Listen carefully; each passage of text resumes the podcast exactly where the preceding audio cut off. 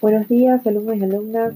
Eh, bueno, en el día de hoy les envío este podcast con el objetivo que les sea más enriquecedor a la clase que vamos a tener a continuación y también a modo de repaso les propongo recordar, digamos, algunos temas que vimos la clase pasada. Habíamos visto que el modelo sistémico consiste en ver y entender al ser humano como un todo. Ese todo es algo que está en equilibrio dinámico. Vimos que una enfermedad se puede desencadenar por la predisposición o susceptibilidad del organismo o por la aparición de un agente patógeno o no. ¿Se acuerdan qué era?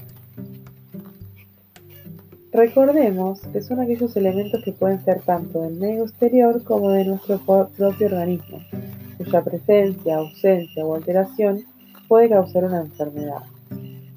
Existen varios tipos de noxas, las físicas, por ejemplo, los golpes, los cambios de temperatura brusca, etc. Las químicas, que son aquellas sustancias químicas que al ingresar a nuestro organismo provocan una intoxicación. Las nosas psicosocioculturales, que son, por ejemplo, la falta de afecto, la violencia, el abuso, la indiferencia. Y también tenemos las noxas biológicas, que son básicamente son seres vivos que provocan enfermedades, por ejemplo hongos, insectos, arañas, parásitos, etc. Las noxas biológicas eh, también incluyen a los microorganismos que ya vimos, bacterias, protozoos, virus, etc. Bien, sabemos ¿no? que las enfermedades se pueden manifestar de diversas maneras. Y también sabemos o vimos que la patología es aquella, es lo que se ocupa, digamos, de estudiar esas diversidades de las enfermedades. La patología se determina por cuatro factores. El primer factor es la causa de la enfermedad, que va a ser, como ustedes saben, la noxa o el agente patógeno.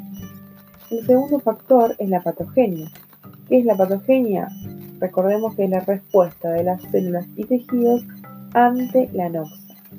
Un tercer factor es los cambios morfológicos, que son los cambios que se producen en las células y en los órganos.